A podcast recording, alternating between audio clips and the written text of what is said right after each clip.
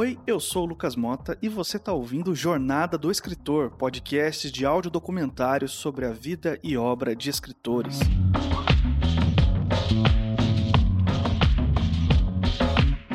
A autora de hoje foi uma pioneira, considerada por muitos a primeira romancista brasileira, embora esse título também seja questionado por alguns. Mas ela é, com certeza, a primeira a publicar um romance abolicionista. Isso em uma época em que ainda se anunciava compra, venda e aluguel de escravizados no jornal. Além de romance, escreveu também contos e poesia. E tem uma certa especulação que uma parte da sua obra tenha se perdido para sempre. E apesar da indiscutível importância dessa autora, se não fosse pelos esforços acadêmicos e dos movimentos negros a partir da década de 70, provavelmente até hoje a gente não ia saber nada sobre ela. Eu tô falando de Maria Firmina dos Reis, uma maranhense.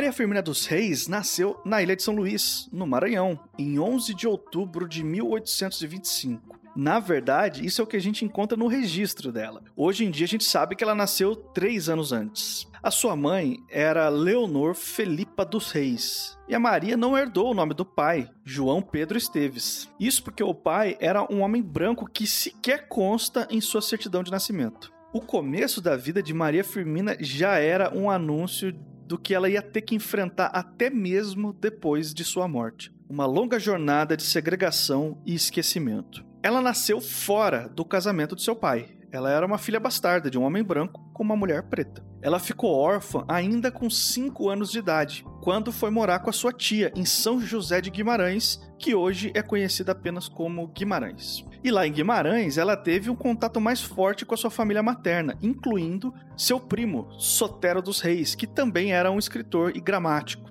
E eu já vou puxar aqui o primeiro texto da autora, que foi batizado de Um Resumo da Minha Vida eu selecionei um trecho que menciona de forma romântica e melancólica um pouquinho sobre a sua infância e sobre a sua educação. Abre aspas. De uma compleição débil e acanhada, eu não podia deixar de ser uma criatura frágil, tímida e, por consequência, melancólica. Uma espécie de educação freirática veio dar remate a estas disposições naturais. Encerrada na casa materna, eu só conhecia o céu, as estrelas e as flores que minha avó cultivava com esmero. Talvez por isso eu tanto amei as flores. Foram elas o meu primeiro amor. Minha irmã, minha tenra irmã e uma prima querida foram as minhas únicas amigas de infância. E nos seus seios eu derramava meus melancólicos e infantis queixumes, porventura sem causa, mas já bem profundos. De acordo com o próprio texto de Maria Firmina dos Reis, ela já era melancólica desde a infância.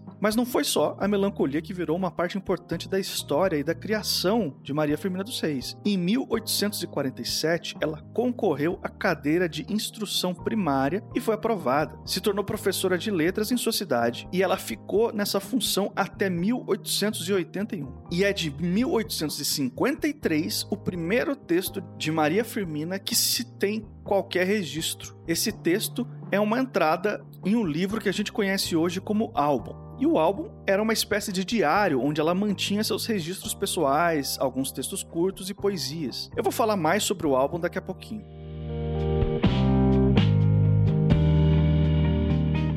Há quem diga que Maria Firmina estava destinada a ser pioneira, e o seu primeiro feito que chamou a atenção da comunidade aconteceu em 1880, quando ela fundou uma escola gratuita que acolhia tanto meninos quanto meninas. Para entender o tamanho da subversão e da revolução que Maria Firmina estava começando na educação, é necessário prestar atenção no contexto da época. Meninos e meninas, nessa época, não podiam estudar juntos. Isso era visto como muito escandaloso para a sociedade da época. E é claro que a educação dada às meninas era muito diferente da que os meninos tinham acesso. As aulas para as meninas envolviam coisas como leitura, para fins religiosos, bordado, piano e para algumas o francês, que era considerado o idioma da sociedade. Seja lá o que isso signifique, né? Em 1975, Nascimento Moraes Filho escreveu um livro sobre Maria Firmina. Em uma passagem, ele comenta sobre a atitude da escritora enquanto educadora, Uma revolução social pela educação e uma revolução educacional pelo ensino. O seu pioneirismo subversivo de 1880.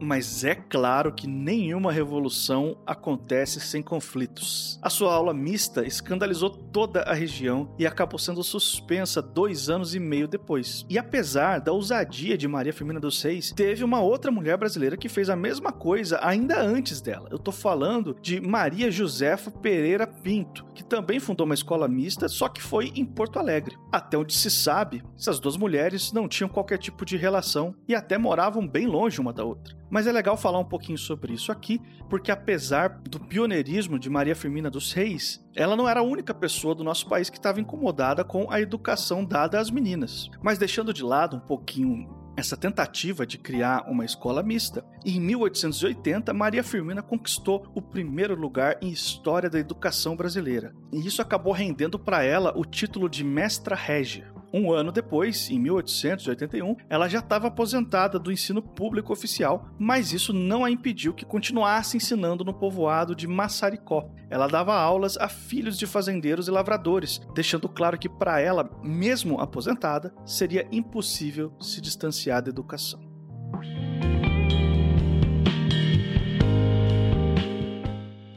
Eu preciso ser bem honesto aqui com você que está me ouvindo agora. A verdade é que qualquer tentativa de contar a história de Maria Firmina dos Reis é um exercício de resgate. Como é que a gente apresenta uma autora da qual não existe uma só imagem ou registro gráfico? A gente também não tem entrevistas. E a única coisa que nos sobra são alguns dos seus textos e a análise de pessoas que se dedicam a resgatar a memória de Maria Firmina dos Reis. E eu entrevistei uma dessas pessoas. É, olá, eu sou Luciana Diogo, socióloga, formada em Ciências Sociais pela Universidade de São Paulo. Fiz o meu mestrado sobre a obra de Maria Firmina dos Reis, também na Universidade de São Paulo no Instituto de Estudos Brasileiros, e agora sigo na literatura brasileira, ainda pesquisando a obra de Maria Firmina dos Reis, junto de outras autoras negras brasileiras. Eu sou coordenadora, editora, organizadora do site Memorial de Maria Firmina dos Reis, que é um acervo digital da obra e da trajetória dessa escritora. E a primeira pergunta que eu fiz para Luciana foi justamente sobre a impressão que eu tive de que Maria Firmina tinha sido apagada da nossa história literária. Não só a Maria Firmina, né? muitas mulheres é, intelectuais e artistas do século XIX que produziram uma obra que tem se consolidado agora junto ao público, junto à crítica, mas naquele período essas escritoras elas tiveram circulação, essas,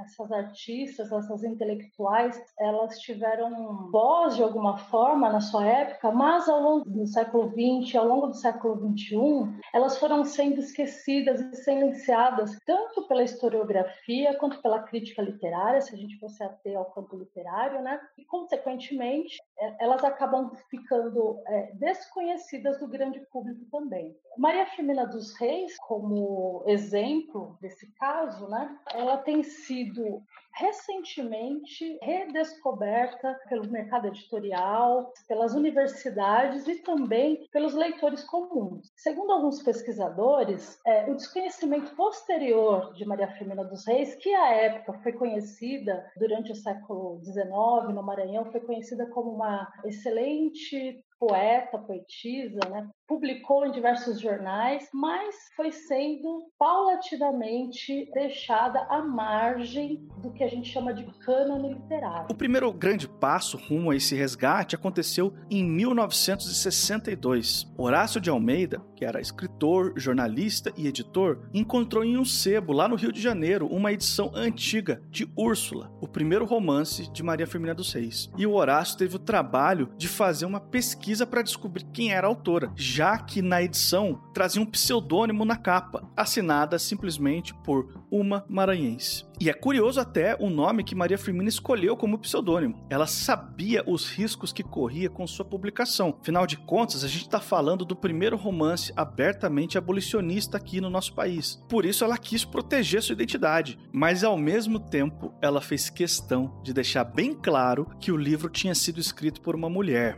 uma maranhense. Para mim, isso é só mais um indício da subversão de Maria Firmina dos Reis. É como se ela dissesse para todo mundo naquela época: vocês não vão saber quem eu sou ainda. Mas uma coisa vocês podem ter certeza: eu sou mulher. Quando Horácio de Almeida descobriu que a autora era, na verdade, a Maria Firmina dos Reis, republicou o livro em uma edição facsímile. Para quem não sabe, uma edição facsímile é uma publicação nova de um livro antigo, copiando totalmente o seu conteúdo original sem qualquer edição de texto. Isso inclui até mesmo a escolha da fonte. E no prólogo dessa edição, Horácio ainda comenta sobre a ausência da autora nos estudos críticos da literatura maranhense.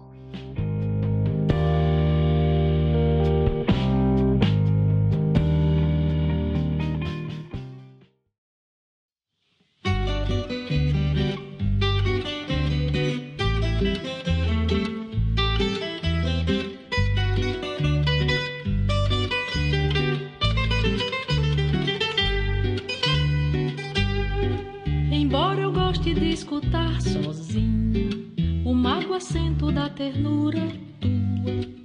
Embora em meus transportes eu te adore, embora sobre mim teu ser influa, embora eu folgue por te ver risonho.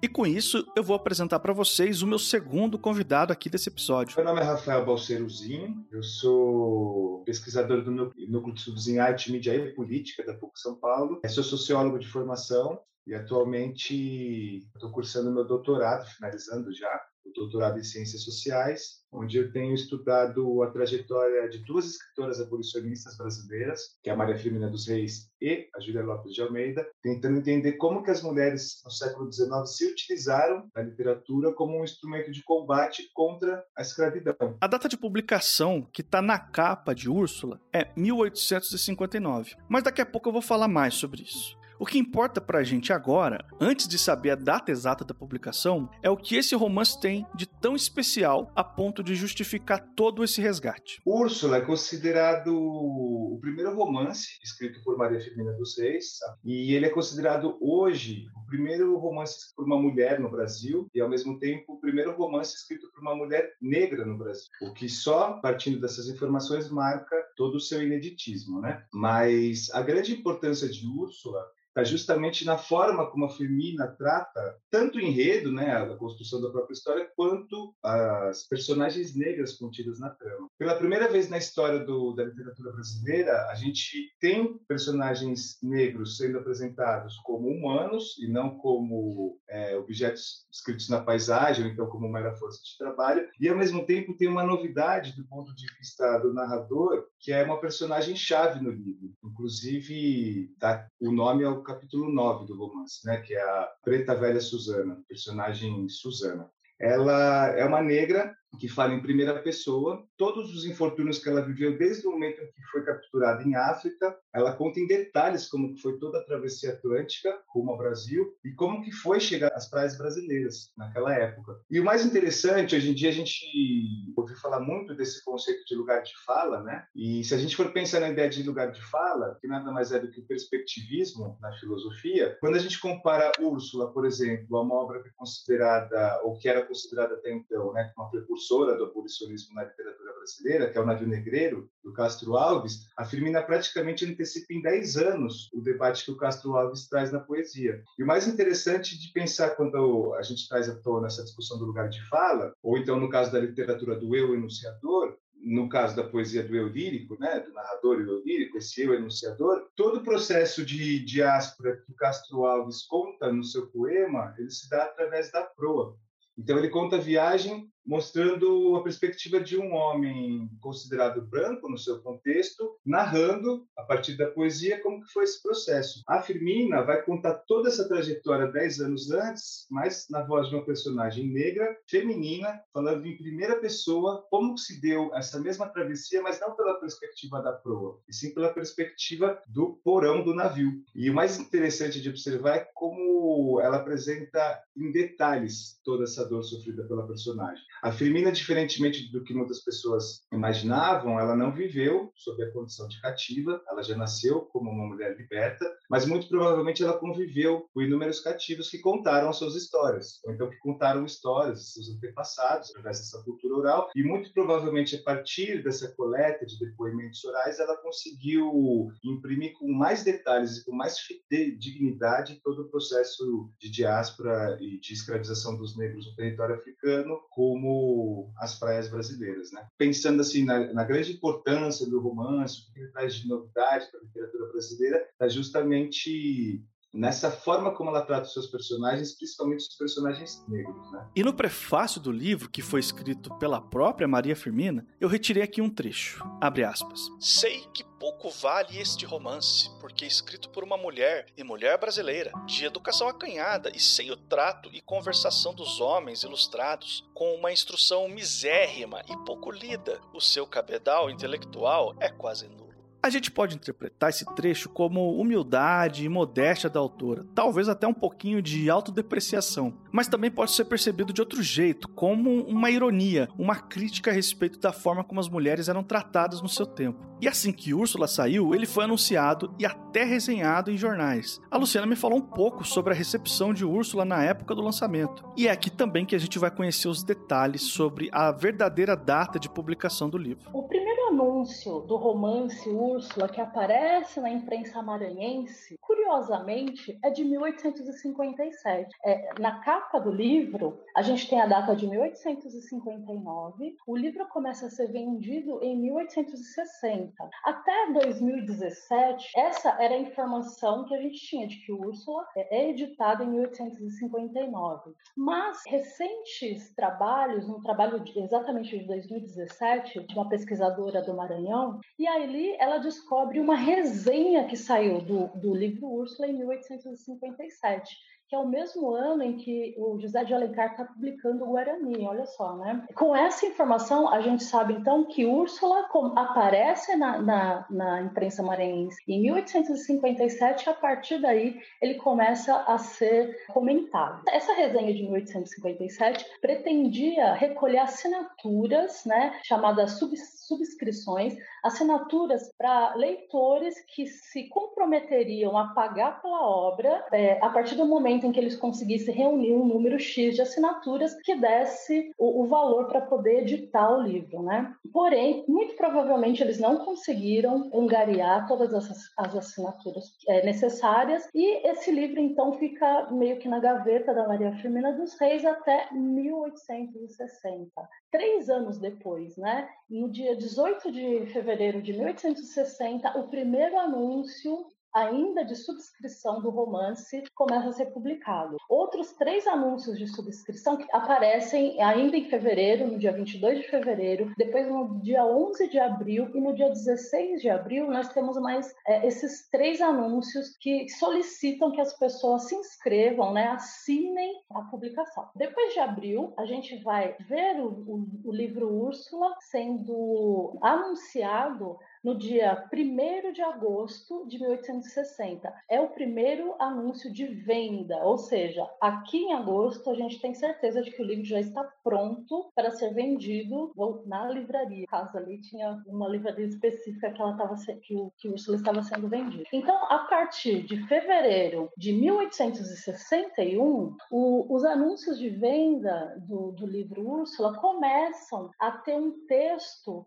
que recomenda Úrsula Úrsula como um excelente romance, né? E é, é essa, essa indicação, essa recomendação de Úrsula como excelente romance já assinala algumas mudanças na impressão da obra, né? Nas estratégias de anúncio do livro, que antes fazia algumas restrições pelo fato de ser uma mulher que está publicando, iniciante. Os anúncios diziam, pediam para as pessoas para terem meio que uma paciência para ler a obra de uma autora iniciante e tal. A partir desse, desses anúncios de fevereiro de 1861, o tom muda, né? E aí a gente tem que, ao todo, de fevereiro de 1860 a setembro de 1862, ao todo foram publicados 50 anúncios nos jornais sobre o romance Úrsula em diversos jornais, como a Imprensa, a Moderação, o Publicador Maranhense, a Coalição, sendo que quatro anúncios foram é, de apreciação da obra, que a gente pode chamar de uma resenha, eles apresentavam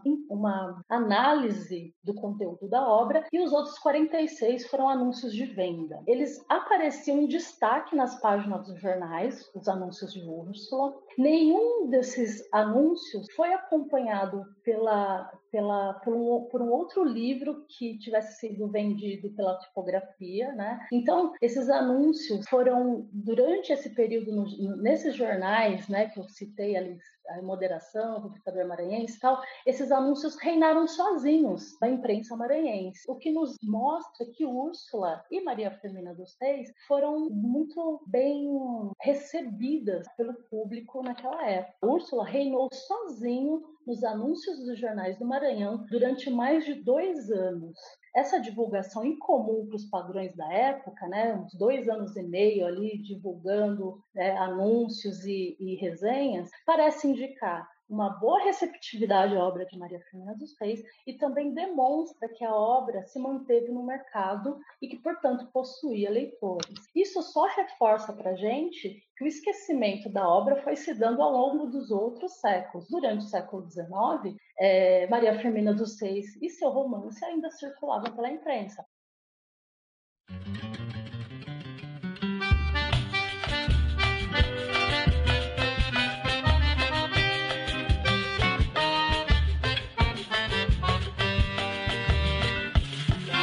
Aqui minha alma se expande de amor, eu sinto transportado.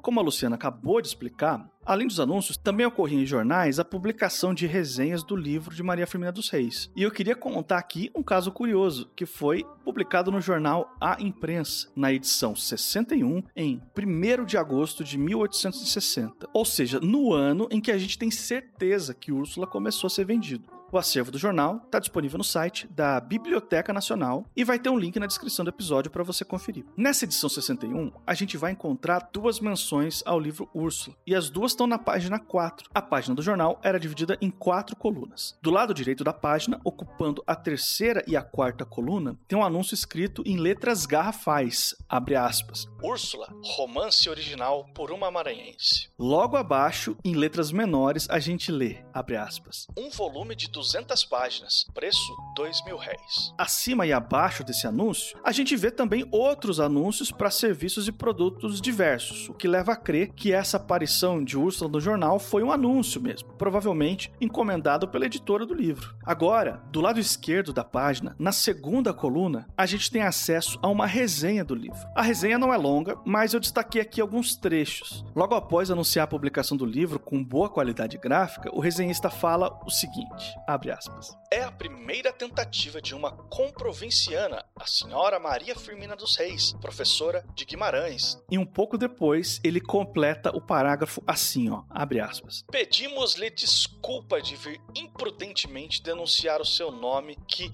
com tanto empenho e modéstia, trata de ocultar. É isso mesmo que você entendeu. Essa é a primeira resenha de Úrsula que se tem registro e o jornal fez o favor de revelar o nome real da autora, a cidade cidade em que ela morava e a sua profissão, o que tornaria até bem fácil para qualquer um encontrar ela. Mas não acaba por aqui não. Um pouco depois, na mesma resenha, a gente vai ver comentários como, abre aspas, alguma incorreção de estilo ou um outro tipo incompletamente desenvolvido são efeitos próprios de quem começa, e principalmente em uma senhora que não tem estudos completos e que vive retirada em uma vila, longe do trato e das conversações. A resenha segue com alguns elogios, no mínimo duvidosos. E eu não sei você, mas para mim soou muito mais como uma espécie de exposição e ataque passivo-agressivo do que como uma resenha de fato. Quando eu li isso, eu pensei que eu podia estar sendo injusto com o jornal e que talvez eu não tivesse entendendo o contexto da época muito bem. Mas aí eu mudei de ideia, né? Porque na mesma página do jornal eu encontrei uma coisinha interessante. Lembra da seção de anúncios? Então, o último anúncio dessa mesma página era alguém que estava tentando vender uma, abre aspas, preta idosa que faz renda perfeitamente. Sabe o que ficou parecendo para mim? Úrsula é um romance abolicionista sendo resenhado por um jornal que, entre outras coisas, obtém o seu lucro de anunciar venda, compra e até a captura de escravizados foragidos. Por causa de todo esse contexto, eu sou obrigado a acreditar que essa resenha foi sim uma alfinetada a Maria Firmina dos Reis e que a divulgação da sua identidade real talvez tenha sido uma tentativa de intimidação disfarçada de resenha. Mas olha só, essa é só a minha opinião, baseada totalmente em especulação. Vamos voltar então para os fatos. O que a gente sabe é que nos anos seguintes à publicação de Úrsula, Maria Firmina publicou pequenos textos, quase sempre poemas, em jornais literários como A Verdadeira Marmota e O Jardim das Maranhenses. Inclusive, chegou a publicar um poema no jornal A Imprensa, esse mesmo que fez essa resenha estranha. Daqui a pouco eu vou falar mais sobre as publicações de Maria Firmina dos Reis. Agora, a gente vai adicionar mais uma peça nesse quebra-cabeça, que é o resgate da memória da autora. E é claro que a reconstrução da imagem de Maria Firmina dos Reis nunca vai ser completa, porque tá faltando pra gente duas peças importantes que foram perdidas para sempre. Guarda bem essa informação. São duas peças perdidas. Agora eu vou falar sobre a primeira. Eu tô me referindo literalmente à imagem da autora. Nós não sabemos ao certo como Maria Firmina era porque não tem qualquer registro de fotografia ou pintura. A única pista que a gente tem sobre a aparência da autora está na página 238 do livro Maria Firmina Fragmentos de uma Vida, publicado em São Luís em 1975 pelo escritor e pesquisador Nascimento Moraes Filho. O trecho é uma descrição dada por um filho de criação de Maria Firmina. E essa descrição é referente a quando a autora tinha 85 anos de idade. Abre aspas. Rosto arredondado, cabelo crespo, grisalho, fino, curto, amarrado na altura da nuca, olhos castanho escuros, nariz curto e grosso, lábios finos, mãos e pés pequenos. Mean, 1,58, pouco mais ou menos. Morena. E é importante eu deixar registrado aqui uma ressalva sobre esse morena aí no final da descrição. O termo correto seria mestiça ou parda. No contexto ali, a palavra não está se referindo só à cor do cabelo. Então, hoje em dia, a gente toma a liberdade de substituir essa palavra por uma versão mais atualizada. Apesar dessa ser a única descrição da aparência de Maria Firmina dos Reis, ao longo das décadas houveram várias tentativas de retratar de forma artística a escritora. E foram muitas as releituras, em alguns casos, tomando liberdades poéticas bem questionáveis, para dizer o mínimo. E a pessoa ideal para falar um pouco mais sobre o assunto é o meu convidado, Rafael. Quando eu estava desenvolvendo a minha dissertação do mestrado sobre a Maria Firmina dos Reis, eu estava em busca de uma imagem dela, né? Era uma pesquisa sobre a trajetória intelectual da escritora a partir da sua criação literária. Eu queria uma foto da Firmina justamente para ilustrar o trabalho, para mostrar quem foi essa escritora, como ela era, assim como eu já tinha feito anteriormente com Luiz Gama, né? E com o tempo fui percebendo que aquela imagem estava estranha, porque ela, Firmina era apresentada para a gente pelo seu processo de resgate, né? sobretudo pelo José Nascimento Moraes Filho, que foi o grande responsável pela recuperação do legado da Firmina na década de 70 do século 20, como uma mulher negra. Só que as imagens que apareciam da Firmina, elas não davam muita segurança, né, para a gente associar de fato qual era o, entender de fato qual era o fenotipo dela, como ela era, como ela se vestia, enfim, detalhes sobre a presença dela no mundo, né? Quem era essa Maria? Levantando informações sobre, cheguei à conclusão de que aquela imagem mais recorrente, que era associada à Firmina, na verdade não era ela. Era a imagem de uma outra escritora contemporânea, a Firmina, ali na transição do século XIX para o XX, só que era uma escritora branca, gaúcha, é, descendente de alemães, se chamava Maria Benedita Câmara Bormann, né? cujo pseudônimo era Délia. Ela assinava seus textos como Délia. E quando soube que aquela imagem, na verdade, não era de Maria Firmina dos Reis, mas era da Délia, percebi que estava acontecendo ali uma dupla violência. Era uma violência, num primeiro momento, com a Maria Benedita Câmara Borman, que teve a sua imagem extraviada e associada à Firmina, e ao mesmo tempo era uma dupla violência com a Firmina também, porque além dela não ter a sua imagem retratada como ela era de fato uh, no mundo, essa pessoa não era uma pessoa negra, era uma pessoa branca. Então, assim, como é que a gente tem a primeira romancista negra do Brasil representada como uma escritora branca? Só que daí, a partir daí, eu comecei a tentar entender esse mistério. O que, que fez com que o rosto da Maria Benedita Borman fosse associado ao da Firmina? A princípio, a gente não sabe como a confusão começou mas as pistas foram aparecendo. Esse, essa pintura, esse desenho, né, bico de pena, não sei exatamente a técnica, feita da Maria Benedita Bormann, ele consta num livro da Inês Sabino, de 1899, chamado Mulheres Ilustres do Brasil.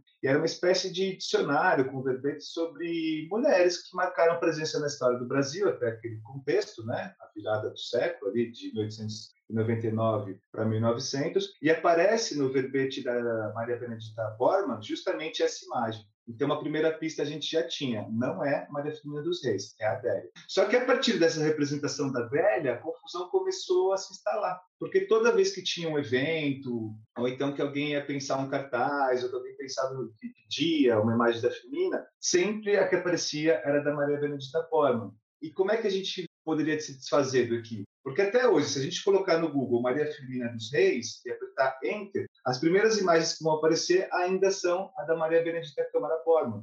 Mas o lado bom de tudo isso é que, embora a gente ainda não tenha nenhum retrato, nenhuma pintura ou nenhuma imagem que possibilite a gente saber qual era a real semblante da Firmina, tem tido várias iniciativas de artistas em várias partes do país assim que vão recriando imagens para Firmina, né? E uma delas bem interessante aconteceu em 2018 na FLUP, no Rio de Janeiro. A FLUP, para quem não conhece, é, é o Festival Literário das Periferias. E nesse ano de 2018 teve um concurso para a criação de um rosto para Maria Firmina dos Reis. E muitos artistas locais ali se inscreveram e saiu um rosto vencedor. Esse rosto vencedor estampou uma cerveja, foi feita promoção promocionalmente ali na época do evento, para homenagear a autora, né, que foi justamente a homenageada daquela edição. Então, na impossibilidade da gente ter uma imagem precisa sobre Maria Firmina dos Reis, essa lacuna vem sendo preenchida hoje com a criação desses artistas, né, que vão tentando dar um rosto a ela a partir do retrato falado, que foi coletado pelo Nascimento Moraes Filho em 75, de um filho de criação da Firmina. E para seguir aqui o padrão do Jornada do Escritor, eu ia precisar de uma forma de representar a Maria Firmina na capa do podcast.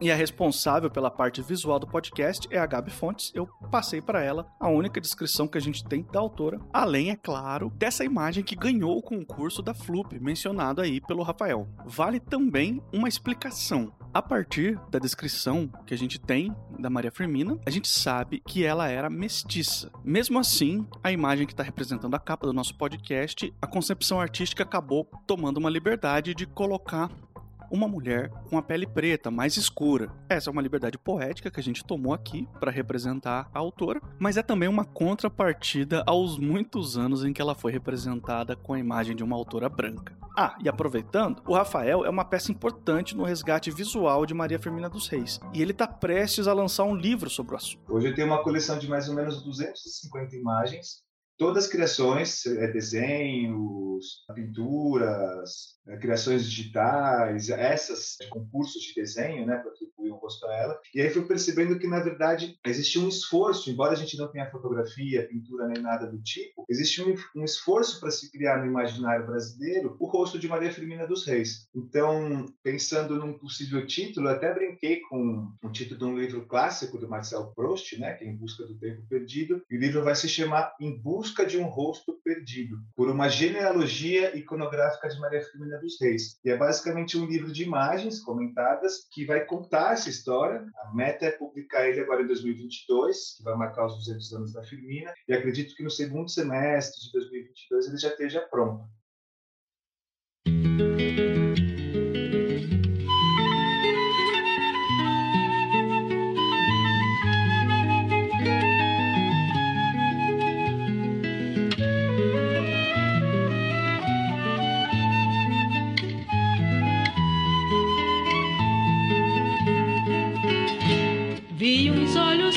Olhos tão belos.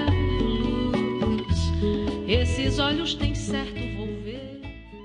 Agora a gente vai voltar para o nosso relato sobre as publicações de Maria Firmina. A gente chega agora no lançamento da novela Gupeva em 1861. Ela foi um sucesso, tendo sido publicada ao todo três vezes. Gupeva, ele foi publicado primeiramente numa, numa versão incompleta no periódico semanal chamado O Jardim das Maranhenses. Esse periódico ele era dirigido e editado por homens. Maria Firmina dos Reis foi a única mulher que escreveu durante a década de 1860 esse jornal. Ele era escrito para mulheres, né, e não por mulheres. Então, Maria Firmina foi a única. Na época, quando ele foi publicado, ele foi considerado um romance, mas hoje pesquisadores colocam esse texto no gênero novela conta a história do índigo Peva e da sua filha Épica. A ação acontece na Bahia, mas discute desencontros, incesto, violência e miscigenação entre franceses e indígenas. Esse romance ele teve um grande sucesso na época, tanto que depois dessa versão que eu disse que foi publicada incompleta, ele foi publicado uma vez mais em 1863 no jornal Porto Livre e depois mais uma vez em 1865 no jornal Eco da Juventude. Nessas é, republicações, é possível observar o cuidado de Maria Firmina dos Reis com a produção literária, pois em diversas partes do texto ela realiza algumas alterações significativas. Então, ela vai repensando a obra conforme ela vai publicando. Essa obra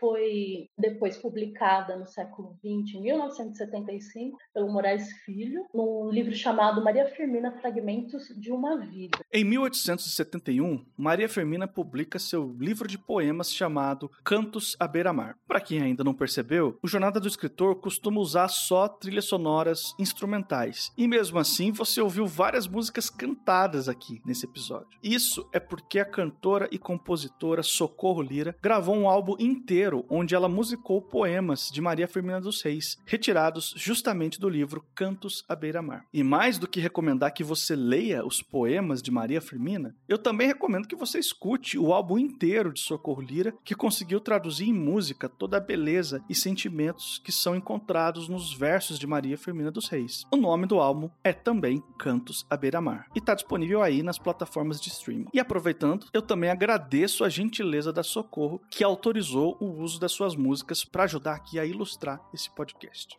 Ela, como é bela aquela eu falei que tem duas peças sobre a identidade de Maria Firmina dos Reis que talvez tenham se perdido para sempre. Uma delas era sua aparência física, e a gente já falou sobre isso. A outra é parte da sua obra literária. Lembra da publicação do álbum? Que eu mencionei lá no começo do episódio, chegou a hora de contar essa história. Maria Firmina teria deixado com o filho adotivo todos os seus manuscritos, o que incluía um álbum com textos diversos de várias épocas, produzido a partir de 1853. Ou melhor, a gente acredita que começou nessa época, mas não podemos dizer com certeza pela razão que você vai ouvir agora. O nome do filho de Maria Firmina era Leo de Guimarães, e em uma entrevista ao pesquisador Nascimento Moraes Filho, ele explicou o que aconteceu. Quando vim para São Luís, depois de sua morte, trouxe muitos manuscritos seus. Eram cadernos com romances e poesias e um álbum onde havia muita coisa da sua vida e da nossa família. Mas os ladrões um dia entraram no quarto do hotel onde estava hospedado, arrombaram o baú e levaram tudo o que nele havia. Só me deixaram, de recordação, os restos desse álbum que encontrei pelo chão. Começa com essa história curiosa, né? Desses manuscritos terem sido roubados, perdidos. É, é, até uma história meio fantasiosa, né? Uma pessoa que entra no hotel para roubar um baú cheio de, de manuscritos de uma autora que ninguém conhecia. Mas é, a Luísa Lobo, uma pesquisadora que se debruçou sobre álbum, ela acha que essa história pode não ser uma história verídica, pode não ter acontecido. Porque se você pegar todos os trechos ali, né, porque são anotações muito esparsas que estão em álbum, ela acha que tem uma certa coerência, uma certa sequência, que pode não ter acontecido das folhas exatamente do álbum, né, do diário, serem perdidas. Pode ser que tenham sido perdidas outras produções. Ela acha que ali a gente pode até acreditar que o texto esteja quase integral. Mas isso são especulações, né? Enquanto a gente não encontrar os originais que estão perdidos até hoje, a gente não vai poder afirmar com certeza nada. Mas enfim, o álbum é um material muito interessante ele é um conjunto de representações de si que nos revelam aspectos psicológicos da história íntima de Maria Firmina dos Reis, que nos auxiliam a compreender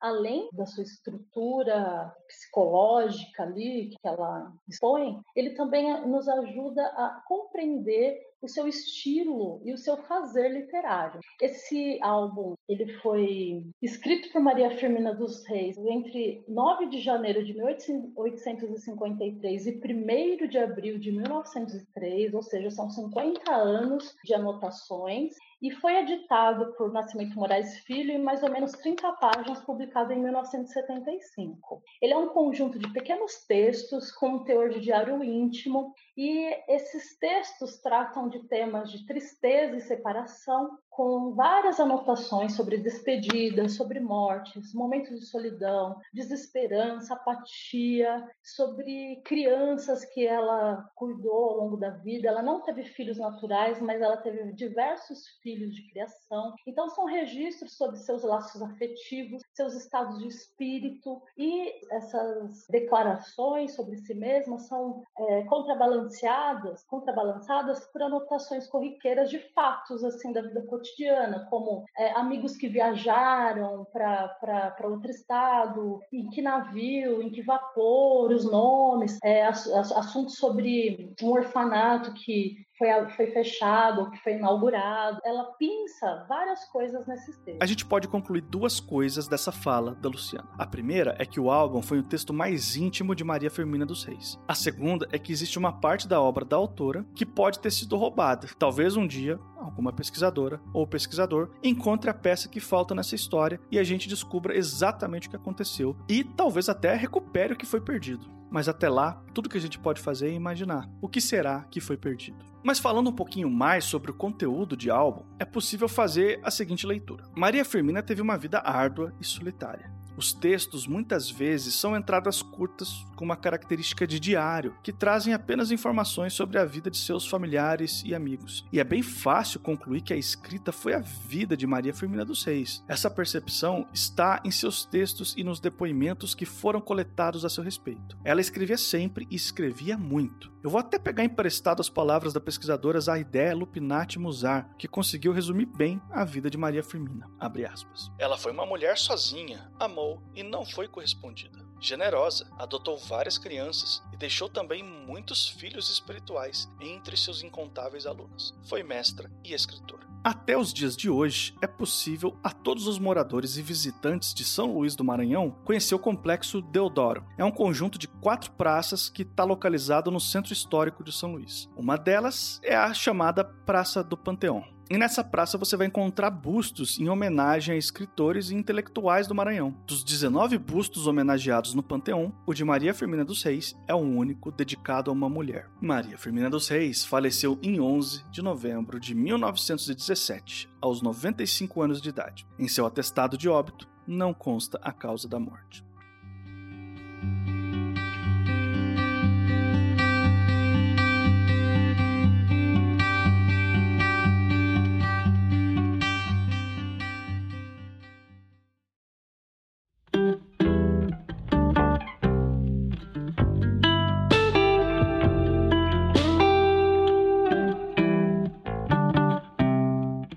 E a gente chegou em um dos momentos mais aguardados pelos ouvintes aqui do Jornada do Escritor, que é o bloco onde eu trago algumas recomendações de leitura de edições que estão aí disponíveis para você conhecer um pouco mais sobre a obra da autora homenageada aqui nesse episódio. E a gente tem quatro principais publicações de Maria Firmina dos Reis. E se você procurar, você pode até encontrar várias edições de cada um desses textos por aí.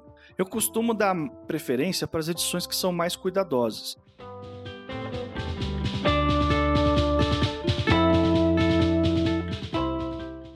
Da editora Fora do Ar, você vai encontrar o romance Úrsula.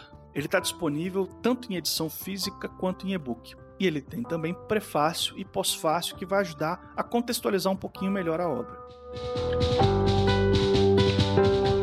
E pela Edições Câmara, a gente tem o livro batizado de Úrsula e Outras Obras. Também está disponível no formato físico e em e-book. Só que nesse caso, além do romance Úrsula, essa edição também vai trazer os textos Gupeva e A Escrava, além da coletânea de poesia Cantos à Beira-Mar. Ou seja, em uma única edição está compilado aí todos os principais textos da autora. A edição física está disponível por um preço bem acessível e a edição em e-book é gratuita.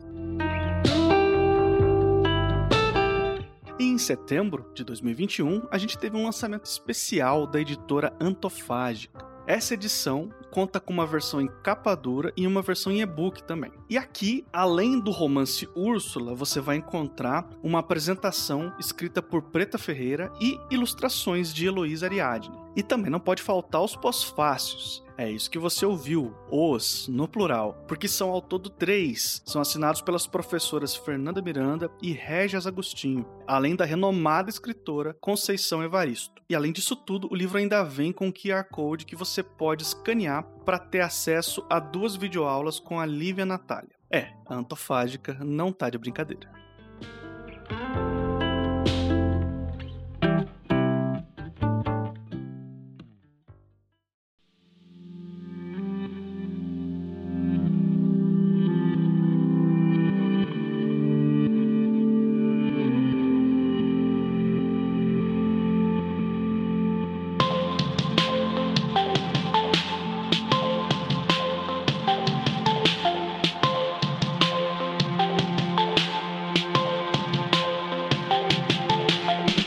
Esse aqui foi o terceiro episódio da primeira temporada do Jornada do Escritor. Essa primeira temporada vai contar ao todo com seis episódios e um episódio extra no final, onde eu vou falar um pouquinho mais sobre o futuro do podcast. Se você encontrou alguma informação errada, tem alguma pergunta, crítica ou sugestão para fazer, você pode mandar o seu recado para podcast Jornada do Escritor, tudo junto, arroba gmail.com. Eu sou o Lucas Mota, faço a criação, apresentação, roteiro e edição do podcast. A distribuição é lá no feed dos 12 trabalhos do escritor. Se você não quiser perder nenhum episódio nosso, é só procurar por os 12 trabalhos do escritor e assinar o feed aí no aplicativo de podcast da sua preferência. E os meus convidados do episódio de hoje foram Rafael Balcerozin e a Luciana Diogo.